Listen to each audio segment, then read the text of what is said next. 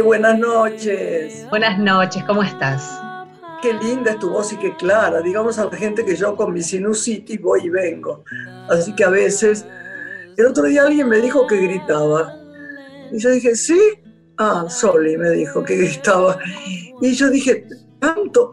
Sí, no te das cuenta, porque la sinusitis no, no te deja pensar o sentir cómo está tu caudal de voz. Es un asco. Bueno, no importa, ya está. Bueno, hoy tengo, estoy relajadísima, imagínate, tengo un gomía, frase que me gusta, que admiro, que quiero, que nos conocemos de toda la vida, que he hecho, se lo voy a decir ahora porque él no, nunca escuchó esto, la escena más linda que yo siento que he hecho en mi vida en una película que se llama Pobre Mariposa. Oh. Y creo que es un actor ¿Viste esa frase horrible que la gente dice todo terreno? Vos sabés que él puede hacer lo que quiera. Claro, es geminiano, ¿no? Pero digo, puede hacer lo que quiera. Vos lo ves en. Bueno, no, no voy a citar películas porque quizá después hablamos de eso y habla él.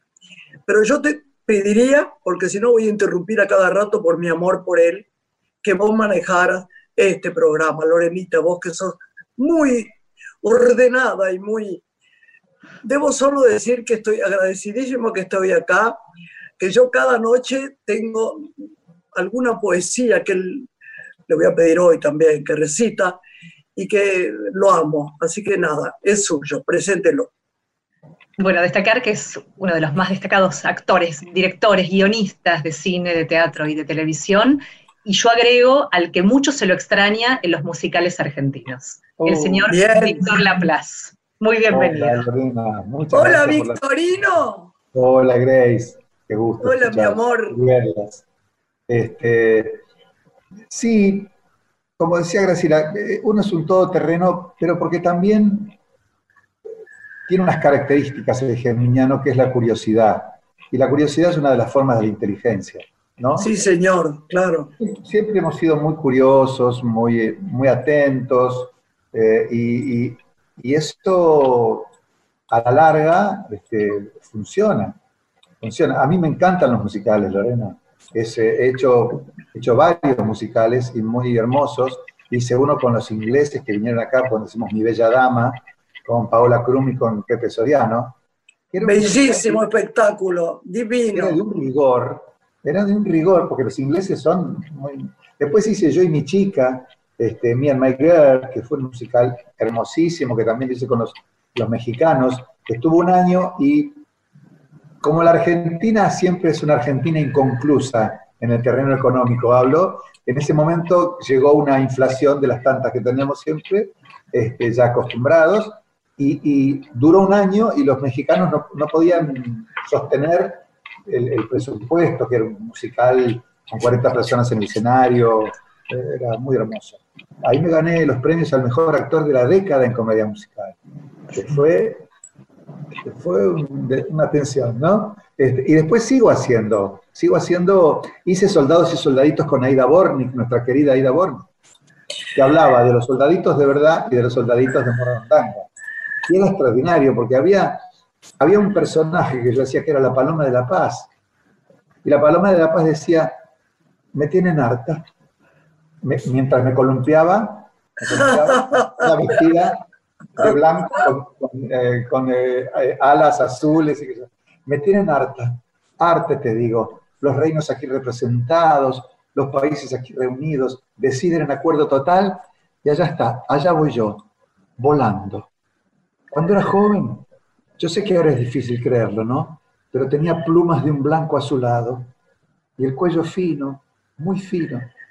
Pero la vida es más complicada cuando la ingenuidad se suma a la belleza. Ay, qué amor. Y yo, decía la paloma, decía, porque yo creo. Cada vez que me llaman, creo. Y vuelo hasta que me estallan los pulmones y me dejo fotografiar. Total, es parte del juego y a ellos les gusta. Pero si yo pudiera elegir otra vez este tipo de paloma, no, la elegiría, no compensa, decía. Textos de Aida Borni. Lo que pasa es que si tuviéramos, mira, eh, lo hemos dicho todo, si tuviéramos una Ida Bornet, si la tuviéramos a Ida Bornet, aparte del amor profundo que yo tengo por ella, porque yo no creo en la muerte, así que bueno, está al lado mío seguro. Sí, sí, lo que nos hemos reído en los viajes, lo que nos, pero guionista como ella, de hecho nosotros hicimos Pobre Mariposa con un libro de ella. Nada igual, nada igual. lo que ella sabía, no sabía nadie. Y entonces me acuerdo que en ese momento me fui en, mi auto, yo tenía un, auto, no, no, un auto, un auto, nos fuimos de gira por todo el país, y éramos Aida y yo. Yo lo que yo me divertí con esa mujer, porque tiene un, tenía un carácter tan extraordinario, y además era muy fuerte y muy dura, y muy seductora. Sí, muy. Dificultades. Muy. Muy seductora. Con una voz, con una voz preciosa. me decía, no mires, Víctor, porque atrás en el restaurante hay, hay cuatro señores que me están mirando. Ay, qué preciosa, qué preciosa. ¿Me entendés? Todo el tiempo era así, pero fui muy feliz con musicales muy potentes y muy bellos. Y ahora estoy haciendo uno justamente de Rafael Brusa, no lo estoy haciendo por las condiciones que no se pueden hacer, que se llama Piensa en mí, que es un espectáculo de tres boleristas que tienen un, trío de boleros que se llama Los Gladiolos, que, buscan el amor en la platea, que buscan el amor en la platea y no son correspondidos, entonces buscan y buscan. Eh, eh, siempre hago cosas muy... De Brusa, que es un autor que recomiendo fervorosamente, estamos haciendo Rotos de Amor, que es una obra que estábamos haciendo con Osvaldo Lapor, ahora con Hugo Arana y con Matías eh, Matías. Bueno, los cuatro. Y, la verdad que fue éxito en Córdoba, ganamos los premios allá. Eh, lo seguiré haciendo cuando, cuando despeje todo esto. Pero te agradezco. ¿Qué pasará? Decime, ¿te gustan las giras, no? A mí me encantan las giras. Sí, me gustan. Eh, la última gira tuve mucho frío y me agarré como una neumonía. y dije, los inviernos ya para gira tenemos que ir en esas casas rodantes americanas que tienen frío, calor, heladera. Es verdad, verdad, verdad, verdad, verdad. Yo viví con Iván haciendo cartas de amor en lugares, ¿sabes? Terroríficos. Sí. De verdad. Y los hoteles, no había hoteles. No. Como hay hoteles ahora que están de turismo, que son mejores, que son... No sabes el frío que pasé. Yo me acuerdo porque Juan Amorós, un amigo muy adorado mío, que vos conocés también, nos acompañó esa vez y todo el equipo, era tanto mi tos y, encima con mi problema de pulmón, la pasé muy mal. La gente cree que es muy divertido lo que hacemos y es muy complejo y muy agotador y hay que ponerle mucho amor y mucha fuerza y esa, esa, ese estrés terrible, por lo menos para mí, antes de salir de escena, y ese relajarse y después la, la vieja frase, ¿Dónde nos vamos a comer? Ay, un vinito, un vinito ahora, por favor. Ay, a relajarse. No, es difícil la cosa. Es, difícil, pero somos eso también, ¿no? Somos parte de eso. Claro. me quiero cuidar a partir de ahora, tengo ya 76 años, yo no lo puedo creer, pero tengo 76. Y, este, y me quiero cuidar porque tengo una nieta tengo una nieta. Ay, mi amor, sí, una nieta. Ella me mira todo el tiempo desde ahí. ¿En serio? Ay, mira, ah, no. Y no podía fallar, esa familia no podía dar otra cosa. Todo la estamos viendo nosotros, ustedes no la ven, pero es una niña preciosa, con un moñito y unos ojos azules que no se pueden crear. También debe ser un poco de su abuela, ¿o no? Sí, claro, claro, claro. Bueno, Renata está, no te puedo decir, está feliz, este, le, ha cambiado, le ha cambiado todo. Esto, es lo que, lo, último que le, faltaba a Renata para ser absolutamente feliz, y para mí también.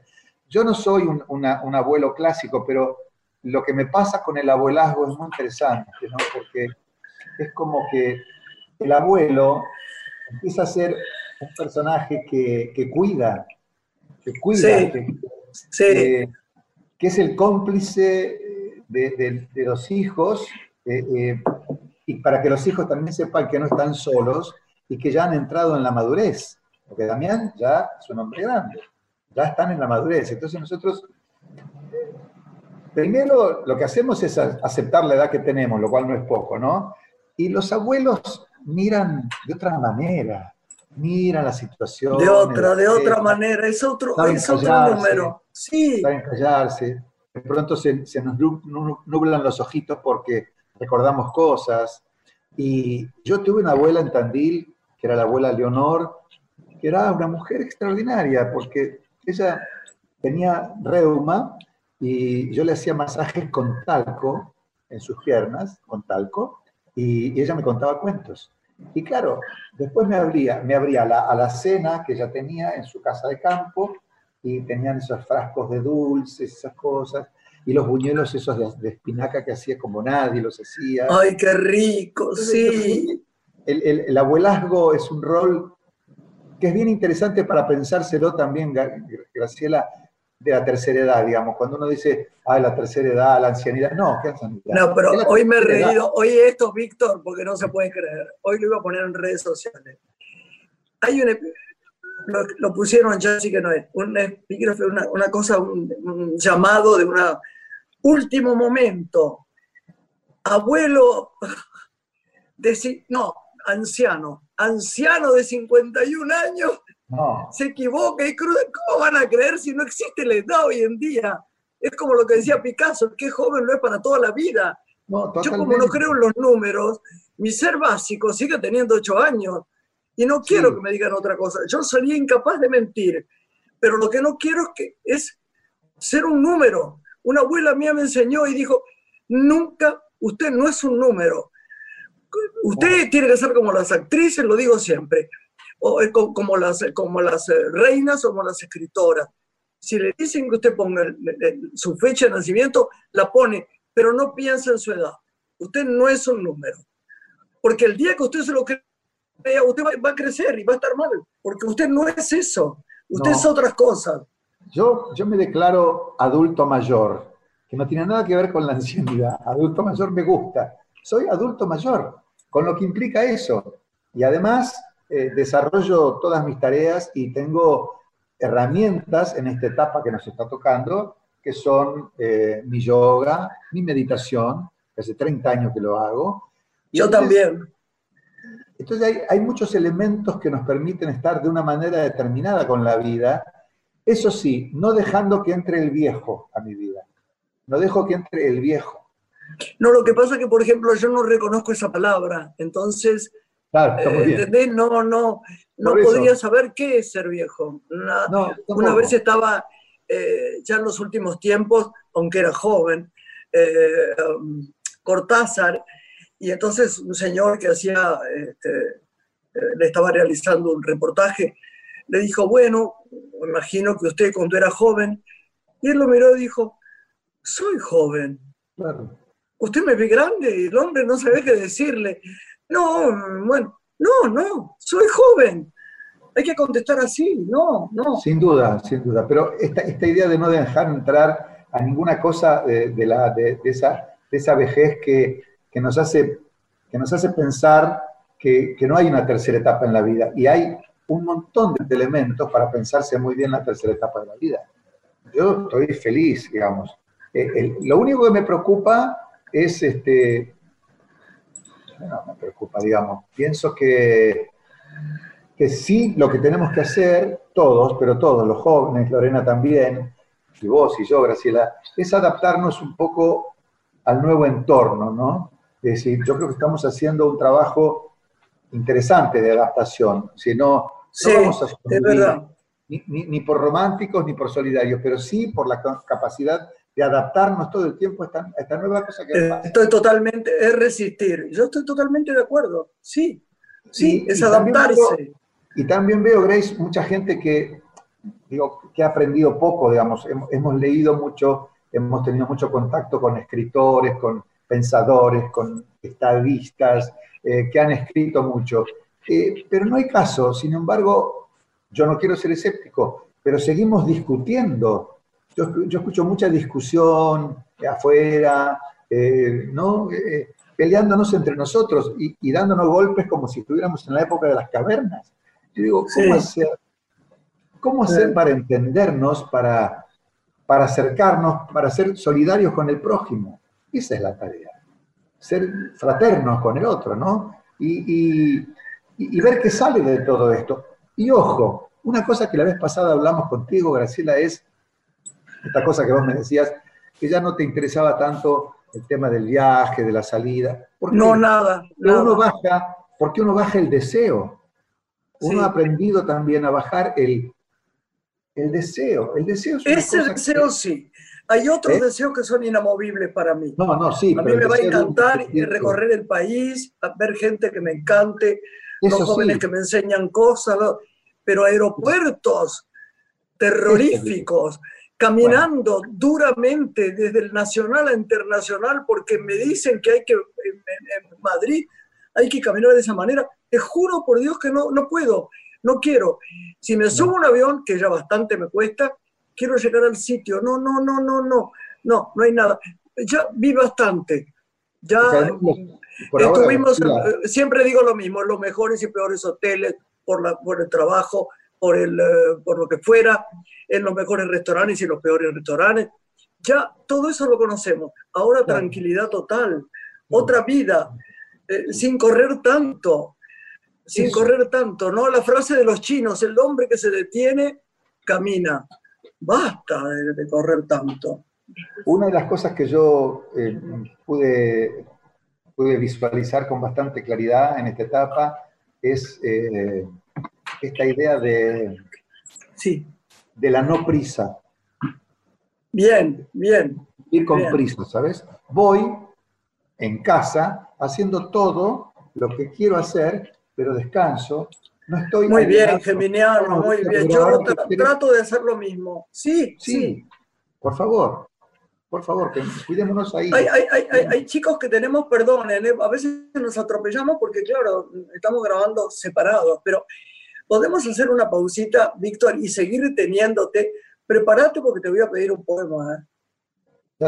¿Qué le parece, Lore? ¿Vamos a una pausita con música? Hacemos una pausa y volvemos con Víctor Laplace.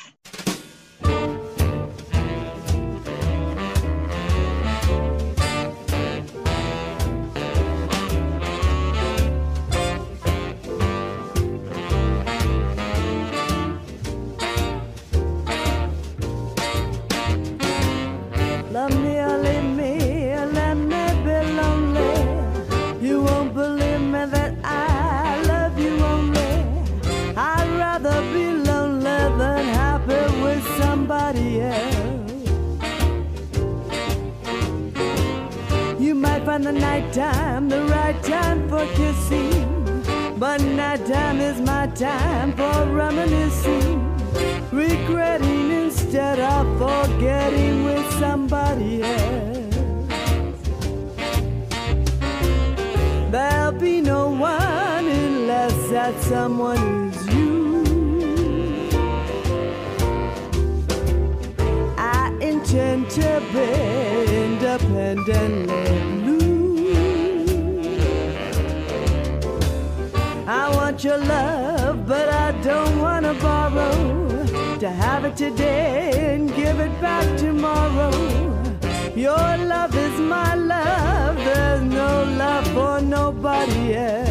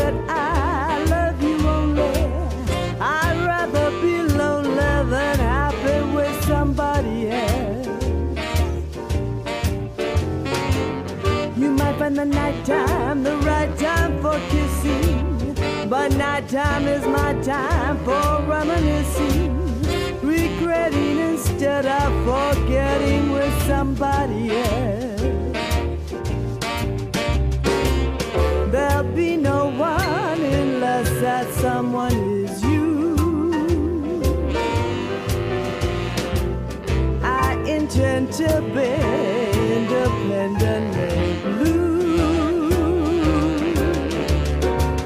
I want your love, but I don't want to borrow.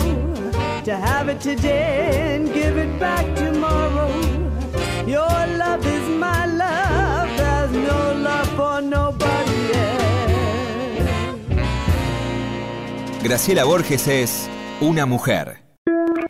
Estás escuchando Una mujer con Graciela Borges. Somewhere over the rainbow. Acá lo tenemos al geminiano querido, nombre Víctor Laplace. Víctor Laplace, deseando que, que lea poesías que ha rescatado para, Bueno. para regalarnos hoy. En todo este tiempo eh, decidí, entre otras cosas, más allá de escribir guiones y ocuparme de, de las cosas que supongo que a futuro van a estar mejor y vamos a poder hacerlas, dije, ¿qué hago para alegrarle un poco el corazón a la gente? Entonces me, me metí con la poesía. Porque la poesía Ay, gloria. emociona, convoca, eh, trae recuerdos, eh, lo hace pensar a uno. Tiene muchas condiciones la poesía, es muy extraordinaria. Y yo desde chico, en Tandil, nada, teníamos por suerte, lo teníamos al Gordo Soriano, Osvaldo Soriano, y estaba Néstor Hugo Tirri, y había un montón de gente que nos juntábamos en el, el living de, nuestra casa en Tandil, este, y hasta mi padre venía, cerraba la, la joyería, relojería, papá, que nunca voy a olvidar, papá era, se llamaba Juan Pedro Victorino Laplace, y él trabajaba solo en la joyería, y había hecho un cartel, esto lo cuento porque me, encanta, había un cartel así como una especie de reloj que decía 10 y 10, ¿no? Y yo, y, abajo decía JPB Laplace y compañía, y un día, cuando un poco más grande me animé, porque con, los viejos en esa época no se animaba uno tanto como se animan ahora los jóvenes. Y dije, papá, ¿le puedo preguntar por qué razones JPB Laplace y compañía? Me dijo, por las dudas, hijo, por las dudas.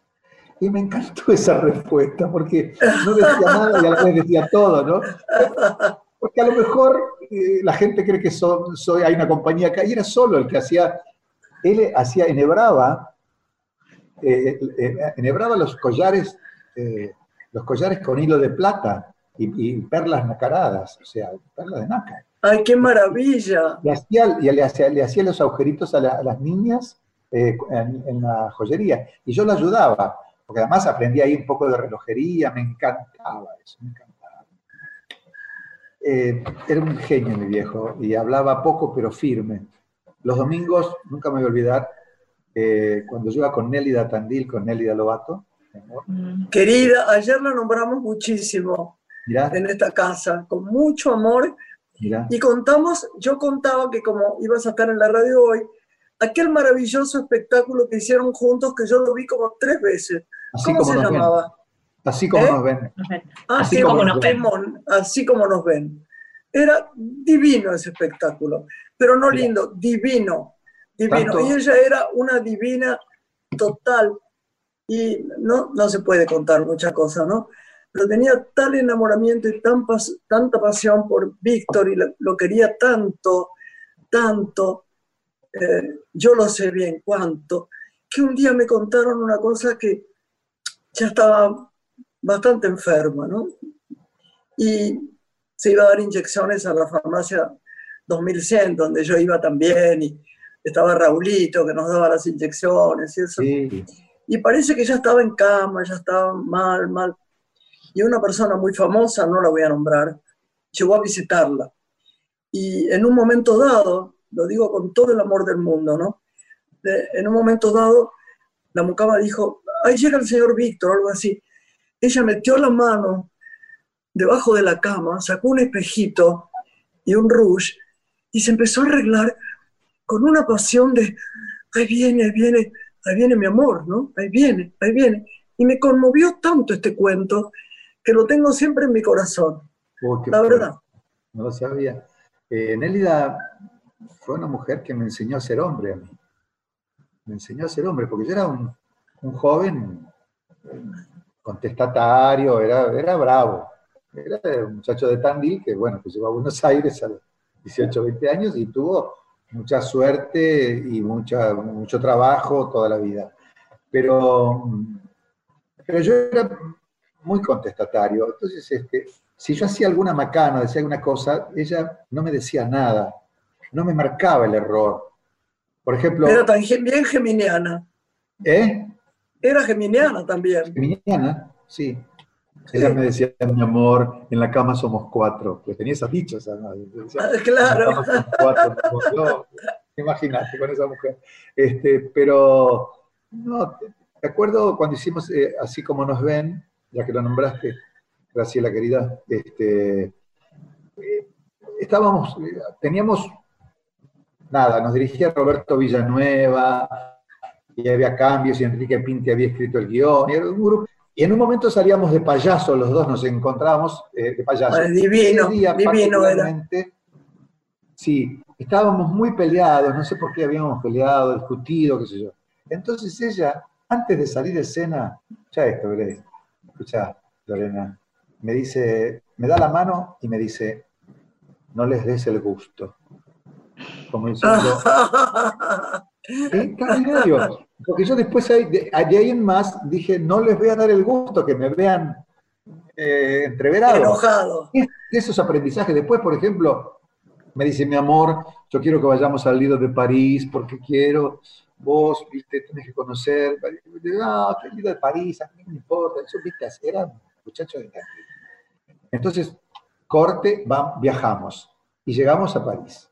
Nos instalamos en París y a la tercera noche vamos al Lido de París. Yo digo, "Oh, qué pelotazo el Lido, no me interesa. yo, ¿eh?". Llegamos, nos sentamos en una mesa, muy, muy en el centro, y empieza el show, que se en un momento terminado, dice, atención, madame, monsieur, si vous, si vous plaît, madame Nelly Lobato. Entonces, Sí, claro. enormes faroles caen sobre la mesa nuestra y la iluminan Sí, a ella y todo el público se para a aplaudirla. Y yo dije, wow, ¿con quién estoy? ¿No? Yo, ahí, ahí tomé conciencia, pero ella... Amadísima. me dijo, ¿Viste, ¿Viste que te dije que te iba a gustar? No, no me dijo nada. Ella tenía esa capacidad del silencio que lo obligaba a uno a aprender de los silencios. Sí, es verdad, total, total. Bueno, basta, va el poema, porque si no me, me reblandezco y no quiero. Vamos. Dice Pessoa, basta pensar en sentir para sentir al pensar. Mi corazón hace reír a mi corazón de llorar. Después de parar y andar, después de quedarme e ir, he de ser quien va a llegar y luego quien quiere partir. Vivir es no conseguir. Qué, qué maravilla Pessoa, Dios. Tengo tantos sentimientos que me ocurre persuadirme de que soy sentimental. Mas reconozco al medirme que son todos pensamientos que no sentí de verdad. Tenemos los que vivimos una vida que es vivida y otra vida que es pensada. Y la única que tenemos es la vida dividida entre la verdadera y la errada. ¿Cuál no obstante es verdadera y cuál errada? Ninguno nos lo sabría explicar. Y vivimos de manera que la vida que uno tiene es la que debe pensar. Qué lindo, qué lindo. Hiciste el otro día, grabaste un poema divino, pero no me acuerdo cuál era, varios tengo, ¿no? ¿Cuál era que me conmovió? La- grabé Ah, Neruda y, No, lo no, mezclé, no, y lo mezclé con eh, no, no, no, no, no era Neruda. eh, no, Pedroni, eh, eh, Bueno, no importa, no importa, todo es lindo lo que, lo que grabas. Oíme, ¿y qué vas a hacer con esto? ¿Qué, qué vas a hacer en el futuro? ¿Qué soñás con lo que viene? Eh, yo soy muy del aquí y ahora, voy, voy muy día a día, eh, creo mucho en eso, creo en el existencialismo, en aquella idea de Sartre y Simone de Beauvoir, aquí y ahora. Ellos decían, Sí. iban caminando por, el Sena y, y decían, tirémonos, mi amor.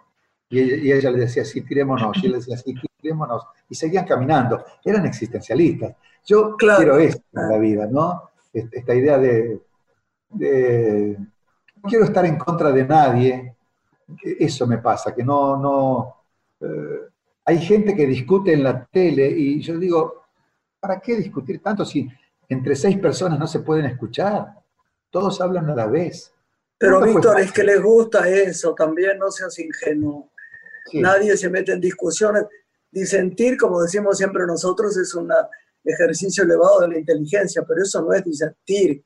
No, Dicen cosas horribles, eh, con agresión, y deben sentirse muy mal, pobres, después. No, no, lo hacen a propósito, créeme. Y Me parece que eh, yo no le llevo el apunte ya a tantos mensajes que salen por la tele, que son tremendistas y todo, pero hay mucha gente que se pone para eso, a dar, un- a tener ese minuto de fama.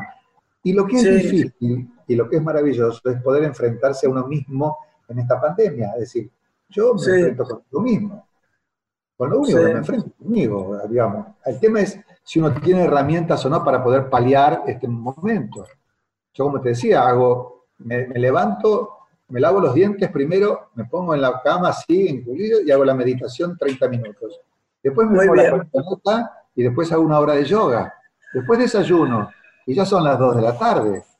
Entonces, a partir de ahí empieza mi parte intelectual, que tiene que ver con los guiones. Estoy escribiendo guiones muy interesantes. Eh, Nunca hables con extraños es un proyecto. Y el otro es un proyecto de Rafael Brusa que es Rotos de Amor, pero llevado al cine.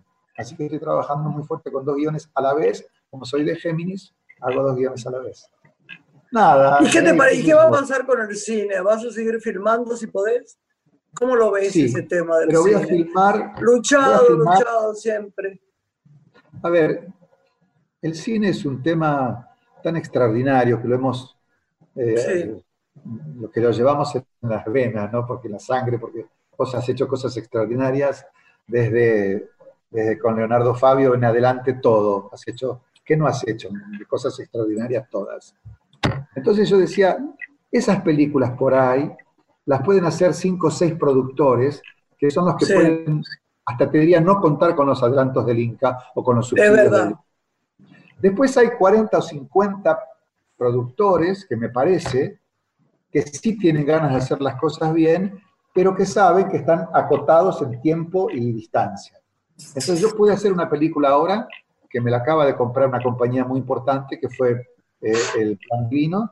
Eh, la hice con Gastón Pauls, un actor de Tandil, yo haciendo un cura, qué sé yo, y la hice en cuatro semanas.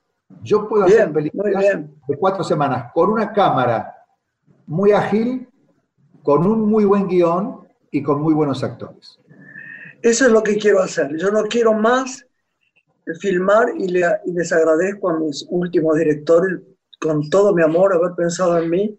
No quiero más 34 tomas con diferentes lentes No, durante un día entero. No, No. no puedo, no, no puedo, no me sale, no es. No estoy naturalista, no, no quiero, no puedo, no puedo, de verdad. Quiero Sí. películas donde cuando se te huele el pelo, parece ridículo esto, el otro día lo dije acá en el programa, no venga alguien a correrte y acomodarte para volver a empezar la escena porque te tapó un ojo. No quiero más, no, quiero un cine libre, libre, mismo toma secuencia o, o- lo que Sí. fuera. Estoy diciendo ¿Y cosas que la gente también por ahí me pasa, entiende. Grace, que, que ido más, más verdadero, más, más, Sí. más cotidiano. Creo que también uno ya no se puede poner en, el, o- en las condiciones económicas que vamos a tener, ya uno no se puede poner en el set de filmación, en el lugar, a pensar qué toma voy a hacer. Yo aprendí hace ya varios años que quiero tener nada, el guion, todo, todo escrito, todo fotografiado, eh, plano por plano, toma por toma. eh, ¿Entendés? O sea, Claro. nada, quiero, quiero hacer eso para no perder tiempo. Y, y- y allí voy, y allí voy, pero creo profundamente en la dramaturgia, creo profundamente en los actores, en el equipo y nada más. Bueno, decime qué película quiero que me cuentes qué películas te gustaron más hacer, a ver si son las mismas que me gustaron a mí. No te, no te hablo de Pobre Mariposa, ¿eh? donde hiciste una de las escenas con Soriano más lindas que yo he visto en cine, con Aida Bornik y con el querido Raúl de la Torre. Pero, ¿cuál otro te gustó mucho hacer? A que yo adivino, a ver, dale. Eh, me gustó. Una película que no pensaba hacer para nada, que me llamo Juan Carlos de Sanso, que era fotógrafo de, de, de Fabio. Maravilloso, de todos mis films. Sí, ahora está viviendo en, ¿sabes? Está viviendo en Cariló. Vive en Cariló. Sí. Se fue a vivir allá. Sí, Eh, sí. Me dio el guion de José Pablo Feynman, de una película sobre, eh, sobre, sobre Perón y Eva. Perón y Evita. Y me dice, vos vas a ser el mejor Perón de la historia argentina, así que te lees este guion Mirá, y lo vamos a hacer. Digo, ¿te parece, Juan Carlos? No estaba, pero para nada en mis cálculos. Y la hice y, y- y fue bien, fue interesante, muy interesante. Después me gustó mucho hacer Flop con Eduardo ah, Muñoz, yo sabía que me ibas a decir porque yo adoro tu trabajo de Flop. Lo adoro. Me acuerdo del texto, decía, atención farabutis, mancha orejas de jopo, viejas pipistrelas, reyes del pagadiós, turros y vampiresas, dandis y vagonetas, chichipíos y otarios vestidos de doctor. Aquí empieza la farra, Le Mans Culanor, que aquí llego yo, con mi fama, mis dientes, mi cáncer, mi humor y mis sueños. Mis sueños y mi imperfección. Un fifí, un malandrino, bufo y tirador, el príncipe de la risa. A sus órdenes, flop. Tarará. ¡Qué lindo! Era, era hermoso trabajar con Miñona, y después con Miñona hice Horacio Sí. Quiroga, La Selva Misionera. Eso Qué fue lástima trabajo. que se fue tan rápido, ¿no? A mí me hubiera gustado trabajar con él. tipo extraordinario, que se acercaba al cine desde la literatura, Grace. O sea, Sí. él, él escribía, había ganado el premio de las Am- de la Casa de las Américas, se- y, y- se animó al cine desde la literatura. Fue, era- Sí, muy atractiva como personalidad, muy. eh. Lorenita, ¿qué tiene para preguntarle acá que la veo tan callada? No, los estoy escuchando, no voy a interrumpir la charla.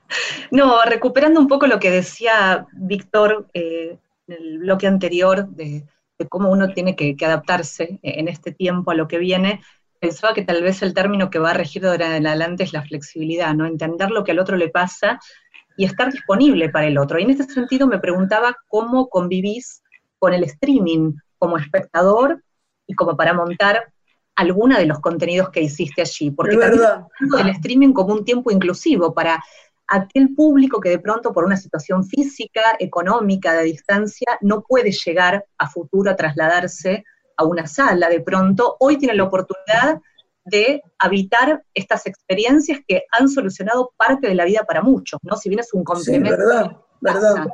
¿Cómo lo, Es- lo- lo vivís en ese Es sentido? una Las pregunta dos Lorena, que a mí plataformas. me, me- me da como una ambivalencia, porque tengo así. Acabo de hacer este, con un director argentino que vive en, en Los Ángeles, California, eh, eh, hicimos una, una, una, bueno, como si fuera una obra de teatro eh, musical con Gardel, Lepera y Razano. Yo hacía Razano. Ah, mira. Aníbal Silveira hacía Gardel y otro actor de argentino radicado allá, hacían ellos la parte de allá. Y desde acá estábamos María Rosa Fugazot, eh, yo y los actores más. Entonces, fue, fue peliagudo hacerlo, porque digamos, yo tenía que agarrar la guitarra acá, ¿no? Y entrar a cuadro, eh, pero era este el plano, era este el plano. No había grandes decorados. Y era una obra de teatro donde lo que extraño es, primero extraño los besos y los abrazos de los amigos, las amigas y de mi nieta. Eh, lo primero que extraño, ¿no? Sí, Este, claro. y, y no sé cómo van a ser los reencuentros tampoco. Entonces tengo como dudas de lo que va a pasar. Este, supongo que va a ser maravilloso, pero es que vamos a tener que adaptarnos y, y- y seguir adaptándonos al nuevo entorno que va a seguir viniendo, porque no va a ser una cosa para mañana. Pero creo que le ha dado a muchísima gente la posibilidad de visualizar cosas que si no, no las haría, no las visualizaría. En ese sentido me parece que cubre un rol. Pero imagínate, yo no me puedo mover, si yo hago así, me voy de cuadro. ¿Entendés? Entonces, ¿cómo es la movilidad? Eh, Nos falta, nos falta eso que tenemos, tenemos en el escenario, ¿no? Pero bueno, este, eh, qué sé yo, eh, no puedo tener la certeza absoluta de lo que va a pasar. No, no, no, no la sé, no, sería inconsciente en mi parte. Pero me parece que ha sido una salida a la calle ancha, porque si no nos quedábamos todos encerrados. ¿No? ¿Vos qué decís, Lorena? Sí, creo que estamos aprendiendo y seguirás escribiendo, ¿no? Cómo, cómo ha sido esta historia. Creo que es un tiempo de mucho aprendizaje y dolorosamente extraordinario también, ¿no? Como bien decís, la presencialidad no hay nada que, lo reemplace. De hecho, el teatro es encuentro, pero bueno, son dispositivos eh, de los que nos estamos apropiando y aprendiendo para poder transitar este tiempo lo mejor que podemos. Pero quiero decir algo a favor del trabajo de la actuación. Digamos, eh, cuando terminó esta, esta, esta obra que hice, Gardel, Lepere y Razano, el público de allá, que fue muy numeroso en Estados Unidos, lo que sentía era una gran emoción. Y la emoción la mandan los actores. Y entonces no lo dudes. Ahora. Por eso no nos gustan nada las cosas. A mí no me gustan las películas que no tienen emoción hay muchas películas genialmente hechas sin emoción, espectáculos hechos grandiosamente sin emoción. Esa emoción, no la emocionalidad ridícula del corazón, la buena emocionalidad, ¿no? no, no claro. la, poderosa emocionalidad. Eh, Ahora, de hecho, yo creo que eh, lo único que recuerdo es una frase que yo digo que siempre, que lo único que recuerdo es la emoción de las cosas. Lo que no fue emocionante lo olvido, pero lo que vos decís es tal cual, tal cual. De todos modos, creo que nada va a superar a las tres o cuatro cosas básicas que tenemos los seres humanos, ¿no? Creo que va a volver el amor, creo que va a volver la amistad, creo que tiene que volver la lealtad y que va a estar a pleno la creatividad, porque hemos estado todo este tiempo farfullando, pensando, elucubrando ideas y, y hay mucha gente que lo está haciendo. ¿no? En ese sentido, tengo... Eh, la inteligencia del ser humano nos permite ser solidarios también y, aparte de eso poder amar y poder tener amigos y amigas y, bueno, y esto que te digo de la lealtad y la creatividad me parece que son cosas fundamentales en la vida. Me parece, no sé. ¿Tus poesías dónde las podemos escuchar? Las poesías, este, yo, las mando desde mi, desde acá, las mando a WhatsApp, eh, por WhatsApp, pero las mando también en Facebook, están en Facebook y en Instagram. Y está, está bueno, Pero hay una cosa que se llama, ¿cómo se llama eso ahora? Que me post, post, que debería ponerlas ahí. ¿En dónde? Es lo que me dijeron, que son, no sé, vos sabés más, Lorena, ¿Dónde, Lorena? No, no, creo que el podcast es un formato de, ensayo filosófico en realidad, pero como lo transmite Víctor me parece que es interesante porque él las postea en Instagram y en Facebook, dos canales que tienen mucha visibilidad y sus seguidores ahí las pueden incluso compartir. Sí, las comparten y a veces me llaman este, de forma privada, algunos, y, entonces, pero me permitís que los pase, le digo, pero por supuesto, para el mundo, y hay gente que lo vio en Italia y ya tengo una especie de, amiga que, muy solidaria me escribe en italiano y yo trato de contestarle un poco lo que puedo y, así va la cosa, ¿no? Hacen como nuevas, este, nuevas relaciones. La poesía lo que tiene es que celebra, emociona, eh, provoca sueños. Eso tiene la poesía, ¿no? Que consuela. Tiene muchas virtudes la poesía si no se la muchas, ¿no? Muchas, muchas, muchas. Yo en mi espectáculo empiezo a explicar, ¿no? Que aparte de la conexión y de, y de esta cosa divina de casi conversar con la gente y de reírnos, Lorena sabe porque ha visto muchos los espectáculos. Y lo maravilloso que es eh, que la gente se ablande con el tema de poesía, porque cuando vos le decís poesía, la gente dice, uy, piensa que es, un, eh, que es pesado, que no... Y, después, y después vos decís, y ahora voy a decir un poema terrible, maravilloso de Díaz Vilariño, que se llama Ya no, pero escuchen bien, escuchen, no hay nadie, o por lo menos la, tres cuartos partes de la gente que no llore. Entonces a la salida me preguntan, ¿dónde, ¿dónde está este libro? ¿Dónde lo puedo comprar? ¿Dónde está este poema? Porque los tocó. Lo que pasa es que hablar de poesía a la gente le suena como declamación, ¿entendés? Y en realidad los poemas se hicieron para ser leídos, no recitados. Y eso las conmueve mucho a la gente, mucho.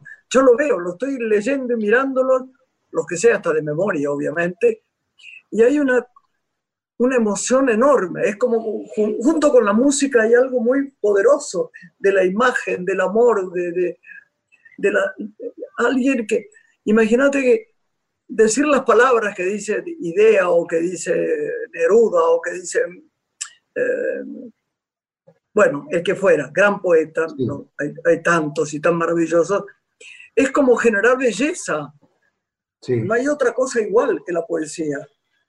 Por eso yo insisto con la poesía, porque la gente que hay, cosas que no ha leído o que no ha escuchado y, las vuelve a escuchar ahora, y, ahora tengo ganas de hacer también eh, una poesía para cada provincia, un homenaje a las provincias, a las 24 provincias. Bien, bien. bien. Ahí hay unos poetas, de Homero Espósito para arriba y para abajo. ¿Qué me decís? Poetas, que son extraordinarios. Y, José Pedroni. Pedroni. este, todos, eh, bueno, muchos, para qué nombrarlo, ¿no?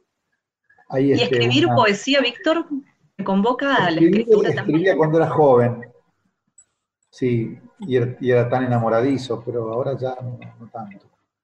No, no, ahora, ahora como estoy en contacto con, todos estos poetas que tengo acá en la biblioteca.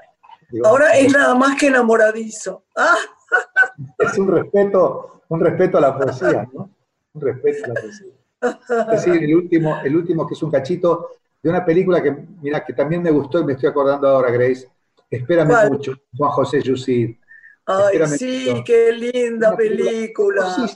Que era una familia que tenían todas posiciones políticas diferentes, pero que se sentaban en la mesa y acordaban era hermosa. Y decía, el, personaje mío decía, chiquitito, ¿eh?